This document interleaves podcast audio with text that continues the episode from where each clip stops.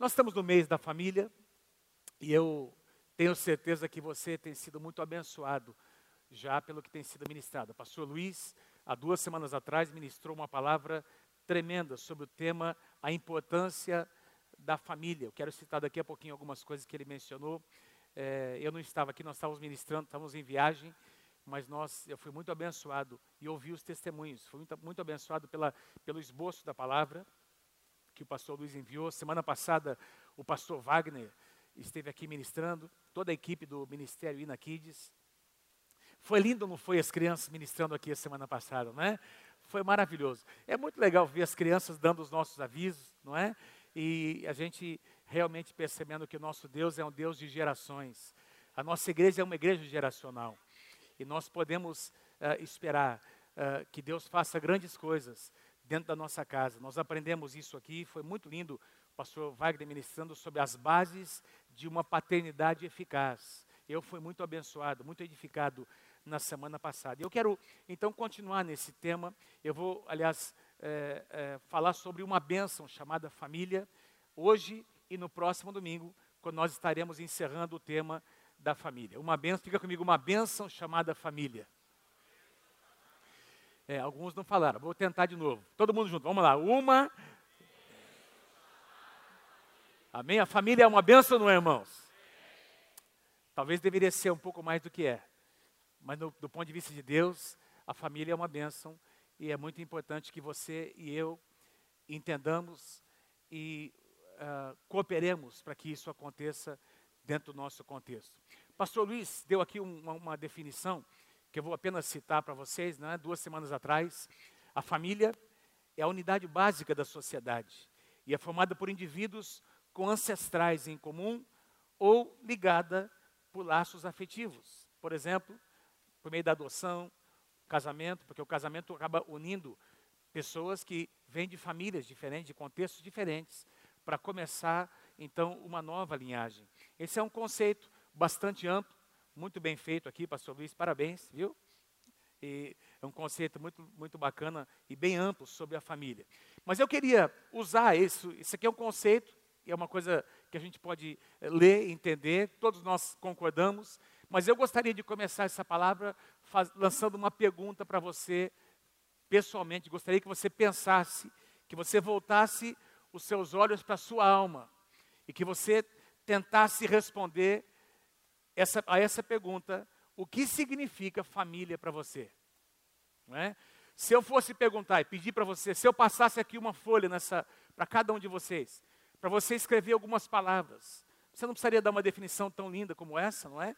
Mas se você fosse escrever, se eu pedisse assim, ó, descreva com três palavras o que é família para você. Então, família é três pontinhos, ou família significa para mim, família representa três pontinhos e você teria que colocar aí três palavras.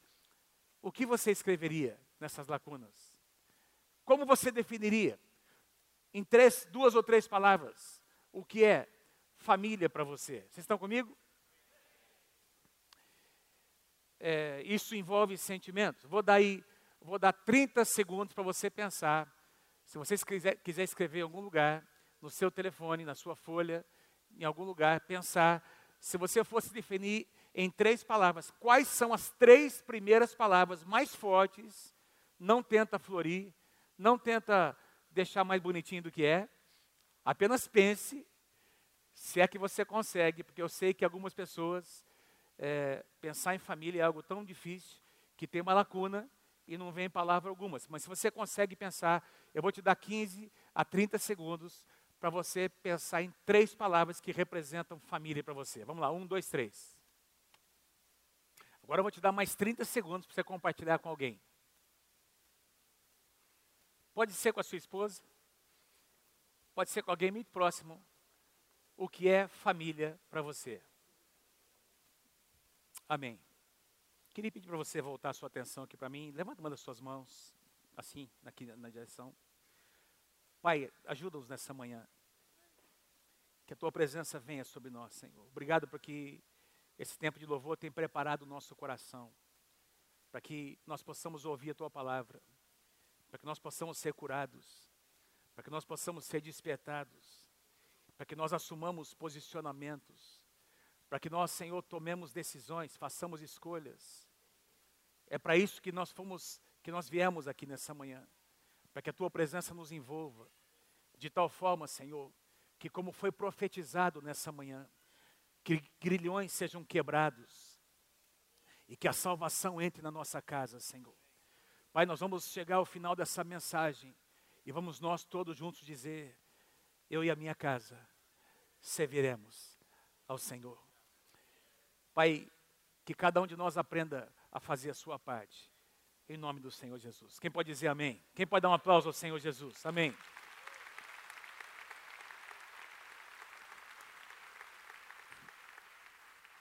Eu tenho certeza que uma, uma pequena reflexão como essa pode nos remeter, nos fazer pensar uh, em coisas, às vezes, bacanas, legais, não é? é às vezes, para alguns, para muitos, talvez, pensar em família remete a boas lembranças. Mas eu também tenho certeza absoluta que num um ambiente como esse, o termo família não, não traz boas lembranças. O termo família é o que realmente lembra ou traz à luz sentimentos ruins. E eu sei que uh, muitos aqui uh, têm resolvido já isso, não é? E Deus tem, com a sua graça, alcançado o teu coração, tem, uh, você tem encontrado uma maneira nova de viver, mas pensar em coisas do passado, e eu estou falando sobre uma época em que nenhum de nós teve controle, porque ninguém aqui controlou quem foram seus pais, não é? Você não teve o controle sobre quem foi a sua família, de onde você veio, sua origem. Essa é uma parte da sua vida, da nossa vida, em que dependeu totalmente da, da, da, dos desígnios do Senhor, não é? Ah, ah, enfim, da soberania de Deus. Ninguém aqui controlou em que cidade você nasceu, quando você nasceu, em que contexto você nasceu. Mas a partir de uma determinada época na sua vida, você passou a fazer suas próprias escolhas. Mas tem essa parte em que você não teve o controle, e essa parte da sua vida, da minha vida, elas nos remetem a sentimentos, a pensamentos, não é?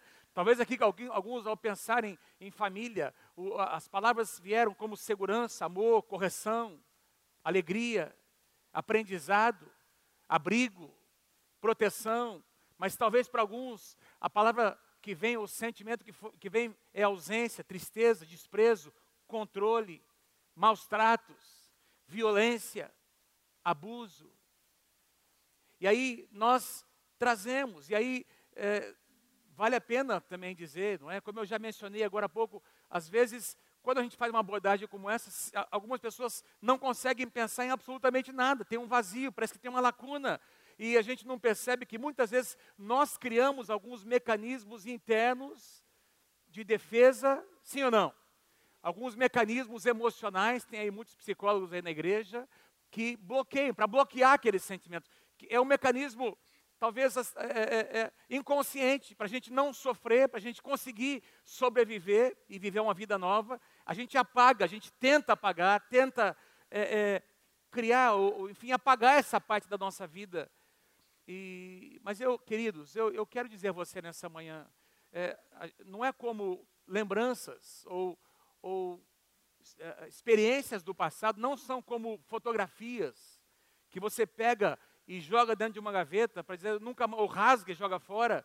Ou quem trabalha aqui com computador, com telefone, quantas vezes no telefone, não é? A gente tira tantas fotos e de repente tem tantos arquivos ali, de repente você tem que fazer uma limpeza, é ou não é verdade? Está muito carregado, você vai lá e deleta, deleta, joga tudo fora, arquivos, e a gente faz isso de vez em quando no computador, e a gente esquece daquilo, porque estava lá guardado em algum lugar, e você elimina, mas quantos entendem que na nossa alma nem sempre isso é possível? A gente até tenta eliminar, tenta esquecer, mas se não for feito da forma correta, se isso não for, se as nossas lembranças no passado não forem visitadas de uma forma adequada, não adianta tentar jogar uma pedra. Isso não vai resolver o problema. Nós precisamos ser curados por Deus, visitados pelo Espírito Santo. E a partir dessa visita, dessa cura, dessa experiência com Deus, começar a construir alguma coisa nova. Nosso Deus é um Deus de novos começos. Todos nós acompanhamos nessa semana as notícias de um prédio lá em Fortaleza não é verdade? Que caiu, que desmoronou.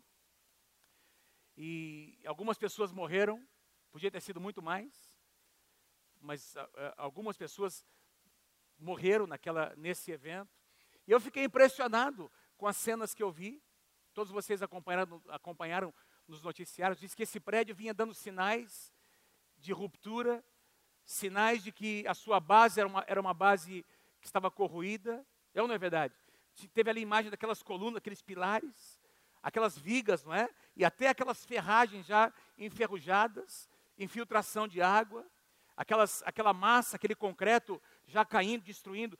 Ah, então, tudo isso foram sinais eh, que já estavam aparecendo, sinais visíveis de um prédio que eventualmente iria cair, iria ruir. E amados, quando eu vi aquela notícia, eu pensei no que nós estamos falando sobre família. A nossa família é uma casa que nós estamos construindo. Ou nós resolvemos algumas coisas, ou nós definitivamente decidimos resolver algumas coisas, ou eventualmente a casa cai. Eventualmente a casa cai. Nós podemos maquiar, nós podemos bonecar, nós podemos passar uma tintura por cima, fazer uma, um negócio de fachada, mas se, se por dentro a coisa estiver corroída, se tiver infiltração, se tiverem coisas onde o inimigo consegue se infiltrar, quantos entendem o que eu estou dizendo? E ele está empenhado em destruir a nossa casa.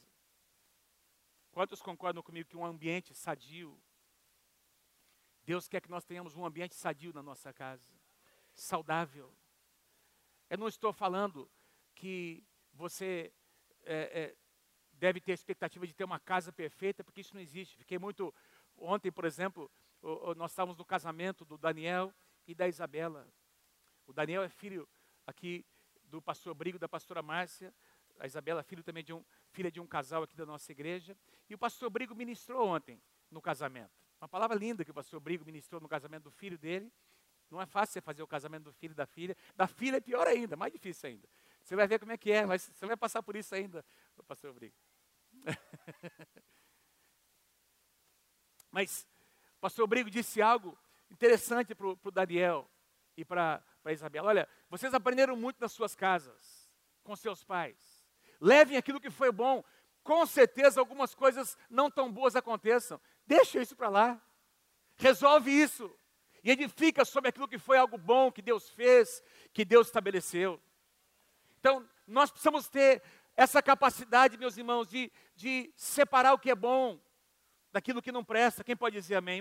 E criar um ambiente bom na nossa casa. Deixa eu, antes de entrar nos, na, na, nas passagens bíblicas que eu vou ler, deixa eu apenas dar um exemplo, que é o que está assolando a nossa sociedade. E quando eu, o que eu vou falar aqui, eu vou falar com muito amor nessa manhã. Eu quero citar a questão da, da agenda homossexual, da homossexualidade, da, de como isso está sendo fomentado na nossa geração nos últimos anos e vai continuar sendo. Quando você olha para a questão da homossexualidade, por exemplo, e você uh, uh, trabalha com pessoas, não é? Que às vezes são sinceras, pessoas que desejam ser curadas por Deus, desejam que, que Deus visite o seu coração. E aí, quando você é, trabalha, e está mais do que provado que a homossexualidade não tem a ver com genética, tem a ver com comportamento. A, genética, a, a, a homossexualidade não tem a ver com genética, não, não existe comprovação alguma que uma pessoa nasce com um gene homossexual. Vocês estão comigo, gente? Não existe nenhuma comprovação científica. A homossexualidade é uma questão comportamental que surge, que é decorrente de algumas situações que tem tudo a ver com a família, com o contexto familiar. Eu, na minha opinião, tem três razões que podem conduzir alguém a, a experimentar ou viver uma situação como essa. Primeiro, essa pessoa crescer num ambiente onde, onde a homossexualidade, onde essa questão da sexualidade, do liberalismo, é tratado como, como algo normal, não é?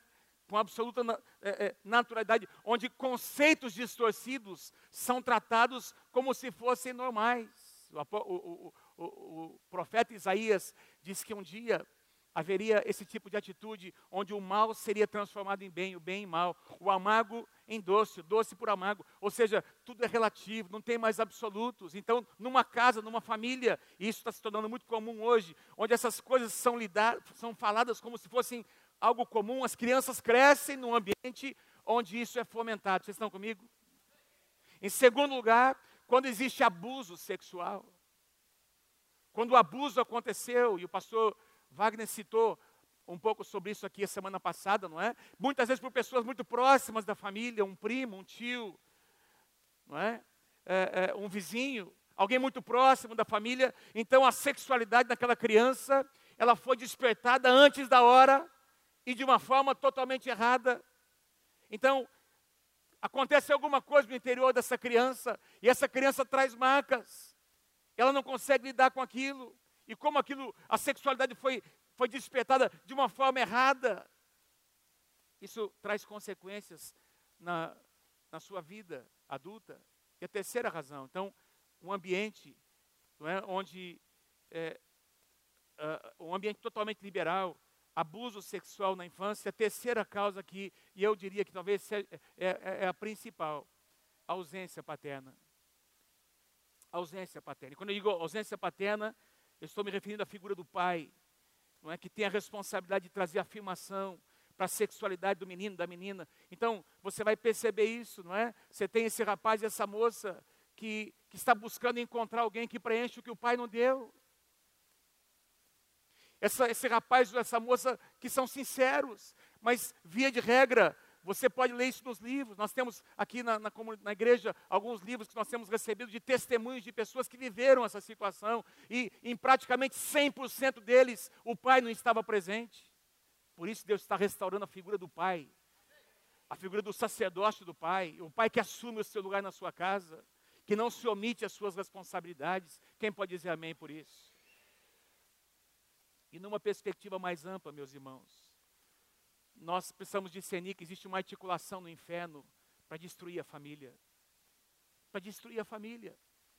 Porque se Satanás conseguir distorcer a identidade de um homem, de uma mulher, não tem mais família. A família é formada por um homem e por uma mulher. Essa é a base da família. Essa é a base do propósito de Deus. Tudo começou não é? com, a, com uma família. Então, o propósito eterno de Deus passa pela constituição da família. Não existe, não existe redenção, não existe propósito eterno no sentido do plano de Deus sem que a família esteja envolvida nisso. A tua família, a minha família. O nosso Deus pensa a respeito de famílias, muito mais do que pensar em pessoas, Deus pensa em famílias. E o pastor Luiz falou um pouco sobre essa questão do propósito de Deus que envolve a família. E tudo começou lá em Gênesis. Agora sim eu quero ler com vocês algumas passagens. Gênesis capítulo 2, vou passar rapidamente. Porque esse é um versículo muito conhecido de todos nós. Por isso, deixa o homem pai e mãe. E o pastor Luiz citou essa passagem. E se une a sua mulher, tornando-se os dois uma só carne. O que me chama a atenção aqui são os três verbos. Diga assim comigo: deixar, Vamos lá, todo mundo comigo. Deixar, unir-se e tornar-se. Então, são três verbos que, que é, determinam o estabelecimento de uma nova família.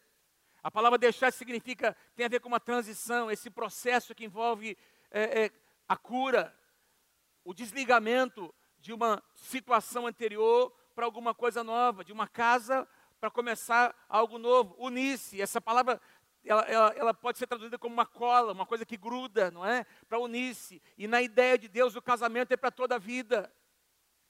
No pensamento de Deus, casamento é um projeto que nasceu no coração dele até os últimos dias. É com uma pessoa. Esse é o plano. Ah, mas tem, tem, sim, tem situações, tem exceções. E me parece que as exceções estão cada vez mais tornando-se regra, a regra.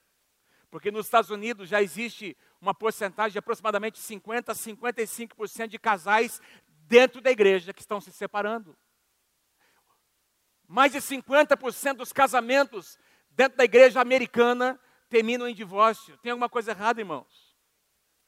Está acontecendo, está começando a acontecer no Brasil. Não é isso que Deus planejou para mim e para você. Nós não podemos tratar casamento como se fosse algo que você faz e desfaz ao bel prazer. É para toda a vida uma palavra dada, um pedido feito a um pai, um voto feito diante do altar, tem que ter valor, tem que ter um peso, tem que ter uma responsabilidade. Interessante que, que aqui nessa palavra unice tem esse aspecto de aliança, porque eu não vou falar muito sobre isso, mas aliança no Antigo Testamento sempre envolvia algumas questões: derramamento de sangue. Derramamento de sangue. A Bíblia diz que Deus teve que tirar uma costela de Adão, ou seja, sangue foi derramado para que Eva fosse formada. Ah, todo, todo, toda aliança no Antigo Testamento tinha condições de ambos os lados. A condição mínima que eu encontro aqui na palavra de Deus é que o casamento é feito entre um homem e uma mulher, e ponto final. Esse é o modelo de Deus. Tem os termos da aliança, os compromissos que toda criança, que, que envolvia toda aliança no casamento, tem os termos do casamento, tem um compromisso que é firmado. Essa palavra tem que valer para tornarem-se, é o terceiro verbo, tornarem-se alguma coisa maior, alguma coisa nova, uma só carne, tem a ver com intimidade. Não existe um nível de intimidade maior do que aquela que entre um homem e uma pessoa, entre pessoas, do que aquela que acontece dentro do casamento. Uma só carne. Louvado seja o nome do Senhor. Mas é interessante que nessa passagem não aparece a palavra família. Você não consegue ler aqui nessa passagem que diz respeito ao primeiro casamento, a primeira família sendo estabelecida, não aparece a palavra família, mas sem dúvida o casamento é a base do estabelecimento de uma família. Nós vamos encontrar a primeira palavra família no livro de Gênesis capítulo 12, na tradução NVI, eu vou ler primeiro, aliás, é, é, é antes, né? É em Gênesis capítulo 6 quando Deus fala com Noé. Mas eu vou ler aqui para vocês a promessa de Deus para Abraão em Gênesis 12, 3. Em ti, Abraão, na tua semente serão benditas o que? Todas as famílias da terra, apontando para Jesus, a sua semente, ou seja, Deus dizendo para Abraão, mostrando para nós que o plano, o propósito eterno de Deus tem a ver com famílias. Em Jesus, não apenas pessoas serão alcançadas, as famílias serão alcançadas. Eu vou redimir as famílias. Eu vou alcançar o pai, a mãe, os filhos. Eu vou alcançar a posteridade. Eu quero trazer a minha bênção sobre uma linhagem de um homem e de uma mulher de Deus. Essa promessa é para você, meu irmão, minha mãe, em nome de Jesus. Mas nós encontramos pela primeira vez o conceito de família um pouco antes, na época, nos dias de Noé, quando houve essa degradação da, da, da, da humanidade, o pecado se multiplicou. E aí Deus decide começar tudo de novo.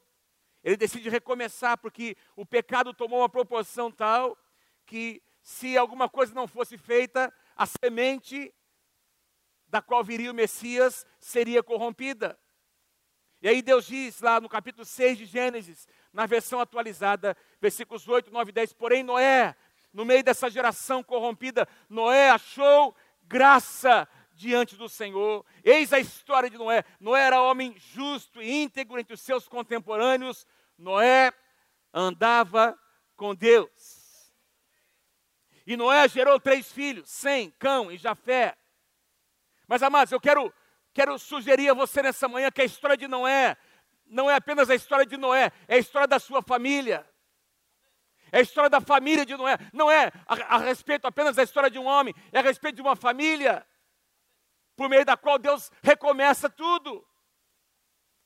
E aí eu gosto da tradução NVI, porque ela traz o mesmo versículo de uma maneira diferente. Nós lemos na versão NVI, essa é a história da família de Noé. Essa é a história da família de Noé. Portanto, o que vem depois, o que Deus disse, as qualidades que Deus deposita sobre os ombros de Noé, eu quero sugerir a você que estão também relacionados à sua família. Nós poderíamos ler o versículo 9 da seguinte maneira: essa é a história da família de Noé. Noé e a sua família eram justos e íntegros entre o povo da sua época. Noé e a sua família andavam com Deus. Uau! É o mesmo que dizer sobre você. Jonas e a sua família andavam com Deus. O pastor Paulão e a sua família, sua esposa, seus filhos. Essa é a história do pastor Paulão. O Paulão, a Marúcia, o Daniel, o Paulinho, suas esposas, seus netos, andavam com Deus. Eram pessoas íntegras na sua geração. Esta é a história de um cara chamado Rocha e Cris. Seus filhos, seus netos, seus bisnetos que nem nasceram ainda, eram íntegros no meio da sua geração. O Rocha e a Cris e toda a sua família andavam com Deus. É, é, então, meus irmãos, para mim é algo muito forte. E eu quero mostrar força disso para vocês, porque eu gosto muito quando nós encontramos comentários do Novo Testamento sobre acontecimentos do Antigo. E ainda mais quando Jesus cita, nós vamos prestar mais atenção ainda. Eu quero visitar com você o capítulo 24 de Mateus, onde Jesus fala sobre os últimos tempos. Quando Jesus está profetizando aos seus discípulos, as pessoas mais próximas, as coisas que aconteceriam nos últimos dias, dias em que eu e você estamos vivendo. Nesses dias que antecedem a segunda vinda de Cristo. Se você abrir a sua Bíblia no capítulo 24 de Mateus, você vai encontrar Jesus falando sobre sinais que vão acontecer um pouco antes da sua segunda vinda. Ele diz: Olha, eu não posso dizer nem na hora, nem o dia, mas eu quero mostrar para você alguns sinais. Ele começa a falar: Olha, falsos cristos surgirão, falsos profetas se levantarão. Vocês começaram a ouvir rumores de guerras, guerras acontecendo, fomes, terremotos. Alguém aí vê alguma alguma semelhança com o que está acontecendo nesses dias? Fomes, terremotos, perseguições diversas aos crentes, aqueles que temem ao Senhor. Terremotos, epidemias, o aumento da maldade, de tal forma que o amor no coração de muitas pessoas vai se esfriar. Uma grande tribulação, como nunca antes aconteceu Jesus diz, vai se intensificar nos últimos dias. E aí no versículo 16, 36 ele, ele fala algo que tem a ver com Noé. Olha o que ele diz: quanto ao dia e a hora ninguém sabe, nem mesmo os anjos do céu, nem o filho, senão somente o Pai. Mas aí ele começa a dar, ele fala sobre dois últimos sinais. Olha aqui que forte as palavras de Jesus. Mas como foi nos dias de Noé? Interessante. Jesus não menciona, Jesus não diz como foi nos dias de Adão, o primeiro homem da humanidade. Ele também não diz como foi nos dias de Abraão, o pai da fé, ou dos patriarcas, Isaac, Jacó, ou do maior rei que Israel jamais teve, Davi, o seu progenitor, ou de um dos profetas. Não, como foi nos dias de Noé. Então nós precisamos prestar atenção, porque Jesus está falando sobre esse tempo que nós estamos vivendo, e ele agora foca em Noé. Ele fala sobre Noé. O primeiro lugar onde nós lemos a palavra família é exatamente a descrição sobre Noé. E Jesus está querendo chamar a nossa atenção, meus irmãos. Deixa eu dizer a você, nessa manhã Deus quer chamar a tua atenção e a minha atenção, porque a nossa família é importante para Deus. Como foi nos dias de Noé, assim também será na vinda do Filho do Homem, pois nos dias anteriores ao dilúvio, o povo vivia comendo e bebendo, casando-se e dando-se em casamento, até o dia em que Noé entrou na arca e eles nada perceberam. Até o dia que o dilúvio veio e os levou a todos. E assim acontecerá na vinda do Filho do Homem. Agora, tem uma questão profética aqui. Eu ministro aos, aos alunos do Intens e também a ICM, e já ministrei na liderança sobre a segunda vinda. Nós acreditamos no arrebatamento da igreja. Talvez não como muitos acreditam. Nós acreditamos que a igreja será arrebatada para encontrar o Senhor Jesus nos ares, para retornar com Ele, para estabelecer o seu reino na face da terra. É assim que nós cremos. E aqui Jesus está dizendo algo, como será, como foi nos dias de Noé. E aí, se você continuar lendo, ele vai dizer: alguns serão levados e outros deixados. E muita gente interpreta essa ideia que Jesus passa como o arrebatamento da igreja sendo a igreja sendo levada. Mas aqui é exatamente o contrário, porque quem é que foi levado e quem é que foi deixado? Nos dias de Noé, quem foi levado, quem foi aniquilado foram os ímpios, os pecadores. E quem foi deixado foi a família de Noé, preservados dentro da arca. Vocês estão comigo, gente? Então, a igreja, então o arrebatamento existe, acontece, para que haja um encontro com o Senhor Jesus dos ares, para retornar com Ele, para que o seu reino seja estabelecido na face da terra. E na sua segunda vinda, Jesus diz, por meio de algumas parábolas, que haverá uma separação entre ímpios e justos. Ele cita diversas parábolas que vai haver julgamento, separação. O julgamento aconteceu nos dias de Noé e houve uma separação clara nos dias de Noé, mas quem permaneceu, quem foi preservado, foram justos. Então tem uma questão profética, mas tem também uma questão de comportamento aqui. E eu quero falar sobre isso. Jesus diz: olha, que naqueles dias de Noé, eles viviam comendo e bebendo. Então, fala sobre um estilo de vida totalmente libertino, não é? A degradação, da sociedade em relação aos prazeres da vida, não tem, não tem limites para nada. Uma, uma atitude de reverência total é o que estava acontecendo nos dias de Noé, casando-se e dando-se em casamento. É o que eu acabei de falar aqui agora há pouco, não é? O, o casamento sendo tratado como alguma coisa totalmente banal. Casa e descasa. Não é? Muda, desmuda. Muda de novo. Faz o que o teu coração mandar você fazer. Ah, pastor, eu não amo mais. Me lembro uma vez que eu atendi, não foi nem aqui em Londrina, um casal, um pastor de outra cidade. Ele começou a abrir o coração comigo. Ah, pastor, minha esposa. Olha para ela, pastor. Olha como ela está gorda, como está feia minha esposa, pastor. Desse jeito. Eu não sinto mais nada, não consigo sentir, eu não gosto de estar com ela. Pastor, veja como ela está. Eu falei, não, veja como ela está, não, veja o que você fez com ela. A esposa é tua. Você tem que cuidar da sua esposa. Que papo furado é esse? Que conversa fiada é essa? Meu irmão, presta atenção. Família é isso, nós, nós precisamos cuidar um dos outros. Esperando que nós vamos viver até o final das nossas vidas. E vamos terminar cuidando um dos outros. Então, Mônica, em nome de Jesus, cuida de mim, tá bom? Ela cuida muito bem. Mas fiquei chocado. Eu, eu lembrei dessa, desse, desse caso, porque foi um caso em que houve infidelidade. Foi uma situação muito séria que nós tivemos que tratar.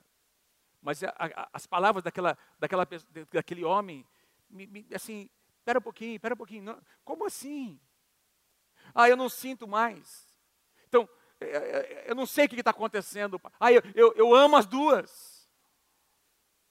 Uma vez eu recebi uma senhora do meu, gabinete pastoral, também não está aqui mais, há muitos anos atrás. E ela veio confessando que tinha traído o marido.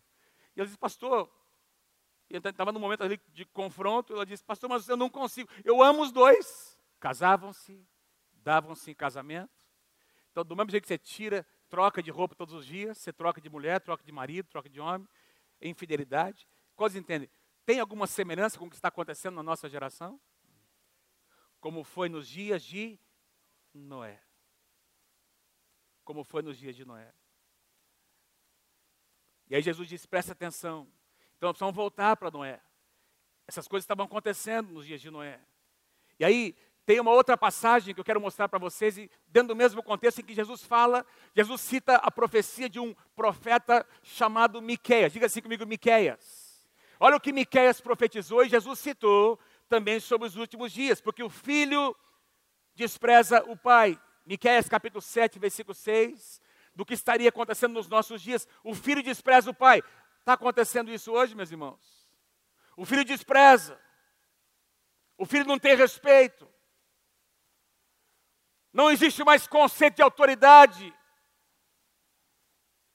Não tem honra. É uma geração onde não tem honra. Porque o filho despreza o pai, a filha se levanta contra a mãe, a nora contra a sogra. E os inimigos do homem são os da sua própria casa. E e você precisamos entender que existe toda uma articulação do inferno para fazer isso acontecer dentro da sua casa. E você e eu, como homens e mulheres de Deus, precisamos nos posicionar dizendo: não, aqui não vai acontecer isso. Não vai acontecer isso. E aí eu quero voltar lá. Como é que Noé lidou com essa situação? Noé, Gênesis capítulo 6, versículo 11. Ora, a terra estava corrompida aos olhos de Deus e cheia de violência. Terra que não, não significa o planeta, mas as, as pessoas que habitavam na terra. Ao ver como a terra se corrompera, pois toda a humanidade havia corrompido a sua conduta, Deus disse a Noé: Eu darei fim a todos os seres humanos, porque a terra encheu-se de violência por causa deles, e eu destruirei, eu destruirei com a terra. Então, tem toda uma questão teológica aqui, mas, ah, pastor, é, é muita maldade. Como é que Deus, um Deus cheio de misericórdia, pode fazer isso com a raça humana? Foi por amor que Deus fez isso. Porque a corrupção, e aqui eu, eu fui pesquisar quantas pessoas habitavam provavelmente na terra nessa época, e uma projeção aí, alguns, alguns milhões de pessoas morreram naquele evento.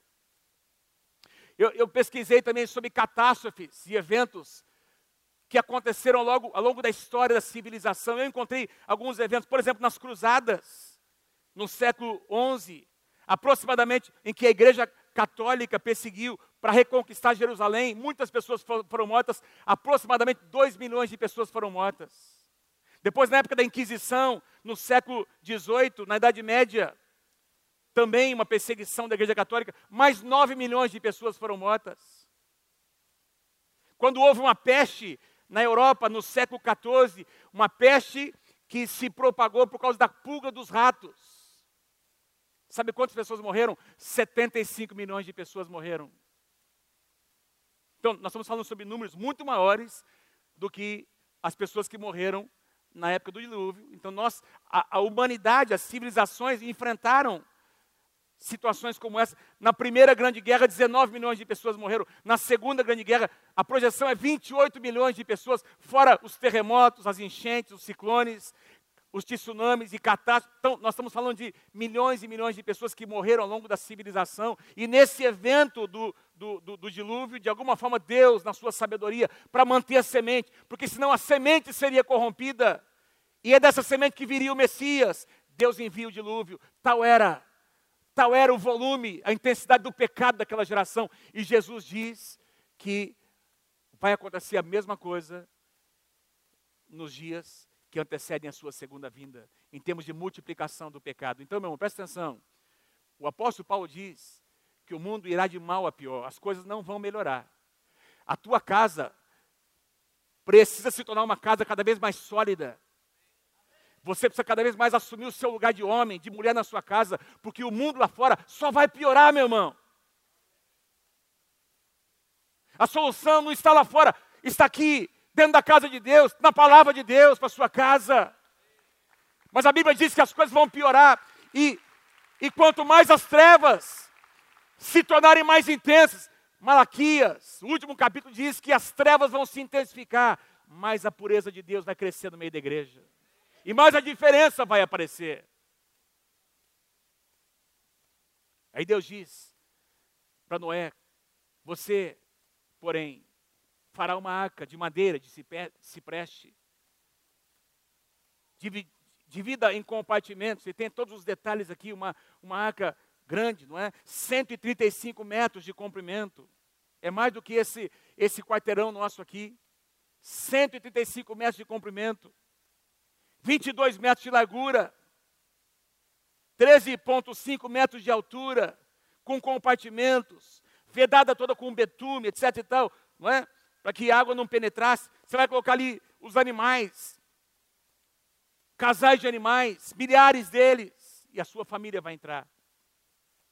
Versículo 17: Eis que eu vou trazer as águas sobre a terra, o dilúvio, para destruir debaixo do céu toda criatura que tem fôlego de vida, tudo o que há na terra perecerá.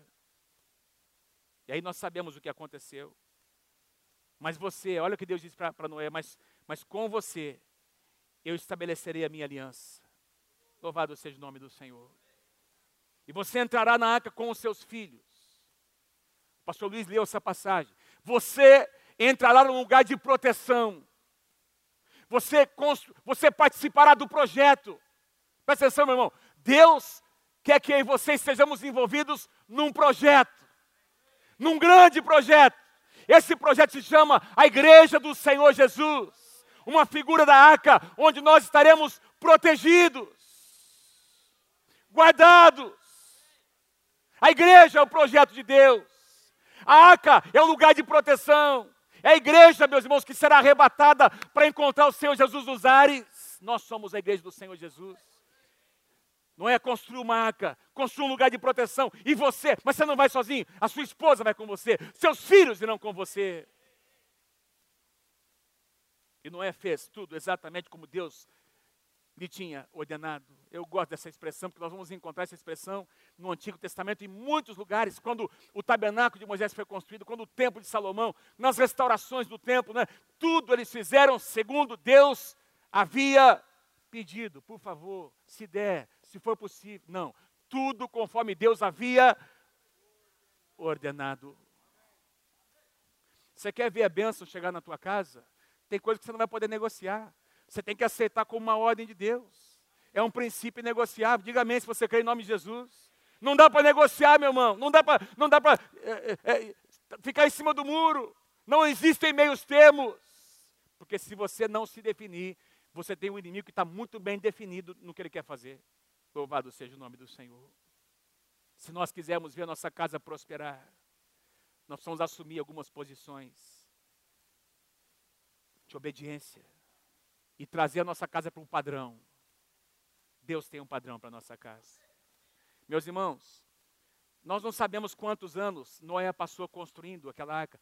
A Bíblia diz que ele tinha mais de 500 anos quando seus filhos foram gerados, Sem, Cão e Jafé. E quando ele tinha, lá pelos seus 600 anos, o dilúvio veio. Então, se Noé tinha mais de 500 anos e o dilúvio veio ali aos 600 anos, tem esse espaço de 100 anos, os filhos nasceram, cresceram, também se casaram. Então, alguns anos, não sei quantos, 5, 10, 15, 20 anos, estava ali Noé construindo, seu, envolvendo os seus filhos naquele projeto. E olha o que Pedro fala sobre esse, essa situação. 1 Pedro capítulo 3, versículo 20, os quais, falando sobre pessoas que não se arrependeram, pessoas que não encontraram lugar de arrependimento, os quais no outro tempo foram desobedientes, quando que a longanimidade de Deus aguardava nos dias de Noé. Então presta atenção, o nosso Deus é um Deus cheio de compaixão, de misericórdia. Enquanto a arca estava sendo construída, diz aqui nossa, as nossas Bíblias que Deus estava aguardando o que? O arrependimento das pessoas, a resposta das pessoas, enquanto se preparava a arca, na qual poucos, a saber, oito pessoas, Noé, sua esposa, seus três filhos, suas três noras, foram salvos por meio da água. Agora, Pastor, então o que é que, o que, é que Noé estava fazendo nesse período? Eu vou ler com vocês em segundo. Vocês estão comigo, gente? Em 2 Pedro capítulo 2, versículo 5. Olha o que Pedro diz sobre a postura de Noé. E não poupou o mundo antigo, mas preservou a Noé, pregador da justiça. E mais sete pessoas, quando fez o dilúvio sobre o mundo de ímpios. O que, é significa isso, pastor? Que durante todo, desde que Deus disse para Noé, olha, vai ter julgamento. Um julgamento virá sobre a terra. Constrói algo, constrói um lugar, constrói uma estrutura onde pessoas poderão ser protegidas. Prega a palavra. E durante esse período de construção, nós estamos construindo a igreja do Senhor Jesus. Nós estamos envolvidos num projeto. Deus disse para Noé, para Noé: prega a minha palavra, prega uma palavra de justiça, para que haja arrependimento nas pessoas. Vocês estão quando você está entendendo o paralelo, por que, que Jesus disse como foi nos dias de Noé? E aí, Noé pregou sobre a justiça.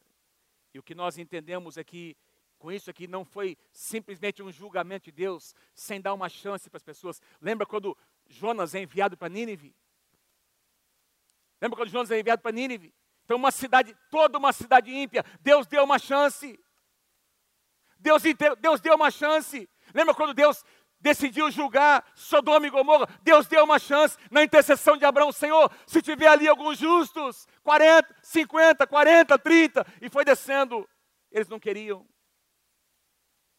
O coração deles estava endurecido, mas uma família foi salva. No meio de uma geração que se corrompe, existe um lugar, louvado seja o nome do Senhor, chamado a casa de Deus a casa espiritual de Deus é a arca que Deus está construindo, que eu e você estamos construindo, simbolicamente falando, esse lugar de proteção, onde as nossas famílias serão guardadas e salvas do que está acontecendo lá fora. Noé pregou a palavra. Eu quero finalizar. Quero finalizar com o último versículo que é aquele que me deixou mais impressionado. Já conhecia, já tinha lido muitas vezes, mas ao preparar, isso chamou tanto a minha atenção. Hebreus capítulo 11, versículo 7. Hebreus capítulo 11, versículo 7. Quando Noé é relacionado como um dos heróis da fé. O escritor aos Hebreus declara: pela fé, quando avisado a respeito de coisas que ainda não se viam. Meu irmão, presta atenção, que diz aqui, movido por santo temor. Esse é o que Deus quer colocar no meu coração, no seu coração. Aqui temor não é medo, temor é respeito aqui. Respeito pelo que Deus faz, pelo que Ele tem feito na minha vida e na sua vida. Reverência, movido por santo temor, Noé construiu que uma arca para salvar a sua família. Presta atenção, meu irmão. Você precisa construir algo na sua casa, na sua família, nos seus valores, nos seus princípios, para salvar a sua família. É minha e a sua responsabilidade. Nós temos a palavra, nós sabemos o que vai acontecer. A nossa responsabilidade é pensar na nossa casa. Ele construiu uma arca para salvar a sua família e por meio da fé, ele condenou o mundo e tornou-se herdeiro da justiça, que é segundo a fé. A nossa atitude, a nossa santidade, traz condenação para o mundo, traz escândalo para o mundo. Cada vez mais, meus irmãos, isso vai, vai se intensificar. O que nós somos, o que nós dizemos, as nossas posturas éticas vão escandalizar o mundo. Os seus amigos que te abraçavam, davam um tapinha nas suas costas, vão começar a se afastar de você quando você começar a se posicionar de maneira bíblica. Dizendo, não é assim que se faz, isso está errado. Ah, mas você fazia. A gente foi junto naquele lugar. Eu fazia, mas não faço mais. Eu tive um encontro com o Senhor Jesus. A minha vida foi mudada. Deus mudou meu coração. Eu fazia porque eu estava iludido, eu estava iludida, eu estava no mau caminho, mas eu me encontrei com o meu Salvador. Alguma coisa aconteceu aqui dentro. E o que aconteceu comigo? Eu vou levar para minha casa, eu vou envolver a minha família.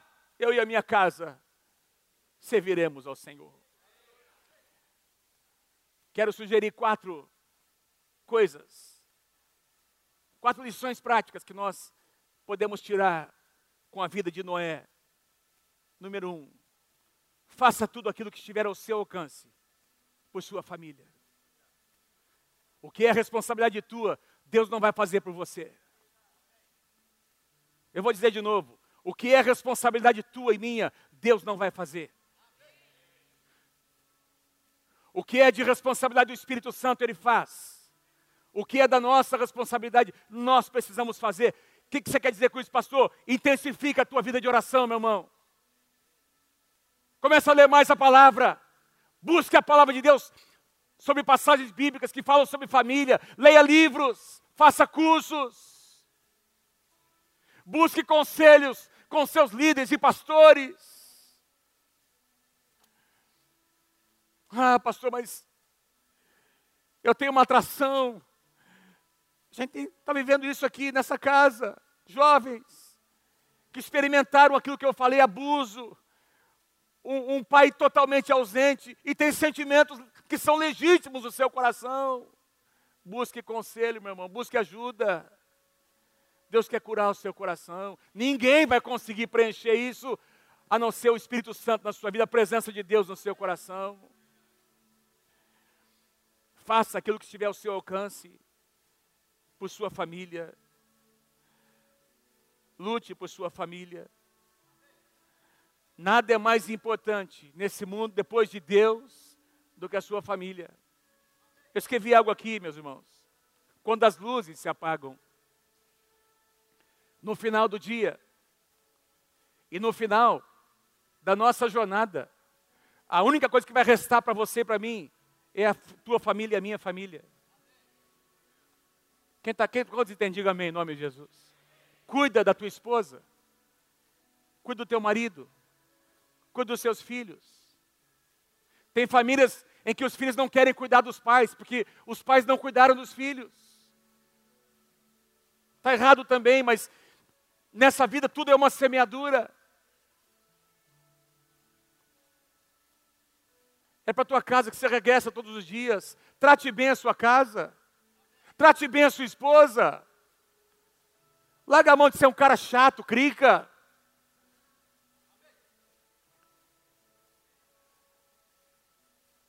Deixa de ser uma mulher ranzinza. Seja uma mulher abençoadora. Libere palavras de bênção sobre a sua casa. Comece o dia abençoando. Comece o dia profetizando sobre a tua casa. Esse é o dia que o Senhor nos fez. Enquanto seus filhos estiverem dormindo, vai lá sem eles perceberem, impõe as mãos sobre cada um deles, profetiza a palavra do Senhor, lute por sua casa, lute por sua família, construa estruturas onde a salvação virá sobre a sua casa. Número dois, encare crises como oportunidades. Oh, louvado seja o nome do Senhor. Meu irmão, presta atenção. Crises vão continuar acontecendo em todas as áreas, financeira, emocional, espiritual, no mundo, fora. Enfim, nós vamos lidar com isso, meu irmão. Presta atenção. Eu tenho dito isso, já preguei sobre isso, uma série de mensagens. Crises nada mais são do que oportunidades para Deus realizar os seus milagres. Não é, não é viveu numa época de muita crise, mas para ele foi uma oportunidade. Quase entende o que eu estou dizendo? Envolva a sua família no projeto. Noé não apenas falou com seus filhos, ele envolveu os seus filhos. Os seus filhos ajudaram a construir a arca.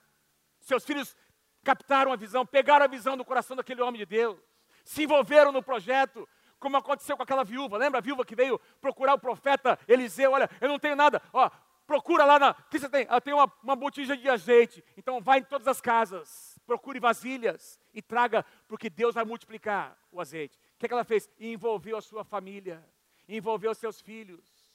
Buscaram vasilhas. Na hora de multiplicar o azeite, os seus filhos ajudavam, participaram do processo. A multiplicação aconteceu dentro da sua própria casa, com o envolvimento dos seus filhos. Envolva seus filhos no projeto de Deus para a sua vida. Se existe um preço a ser pago, o pastor Wagner falou aqui, nós às vezes como pais queremos assim proteger demais os nossos filhos, para que eles não sofram com o que nós sofremos. Deixe eles sofrerem com vocês. Compartilha depois de uma certa idade, compartilha com eles. Se existe uma, uma necessidade financeira, todo mundo tem que se envolver no projeto. Às vezes o moleque tem que começar a trabalhar um pouquinho mais cedo para ajudar na casa, a pagar a conta de água, de luz, para ajudar a lavar uma roupa, a pagar uma conta em casa, sim ou não, meus irmãos? Envolva seus, seus filhos no projeto de restauração da sua casa, para que eles não cresçam e não se tornem cidadãos mimados, porque o mundo não vai aceitar isso. Se eles não forem tratados e corrigidos dentro da sua casa, o mundo vai tratar com eles. E finalizando, contribua para que a sua jornada com a sua família seja algo agradável. Então, você está casado com essa, com essa mulher maravilhosa, você está casado com esse homem maravilhoso, é para o resto da vida. Faça dessa jornada alguma coisa boa. Contribua para o processo. Quem está comigo aí, diga amém. Quem pode dar um grande aplauso ao Senhor Jesus nessa manhã? Amém, Senhor. Louvado seja o nome do Senhor. Fique em pé comigo, fique em pé comigo. Mais alguns minutinhos eu estou encerrando. Você sabe o que aconteceu? O dilúvio veio. Sabe quantos dias eles passaram dentro da arca? Pelo que os versículos bíblicos dizem aqui, aproximadamente 370 dias. 370 dias, mais do que um ano, passaram dentro da arca. E quando saíram, o primeiro ato de Noé foi edificar um altar ao Senhor. Ele envolveu a família nesse ato. E foi nesse lugar, nesse momento, que Deus renovou a sua aliança. Lembra, o arco-íris apareceu. Deus fez uma aliança com Noé e com a sua família. Deus quer fazer uma aliança comigo e com você.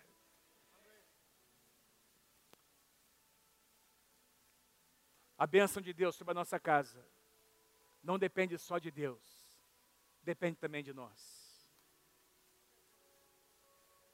Louvado seja o nome do Senhor.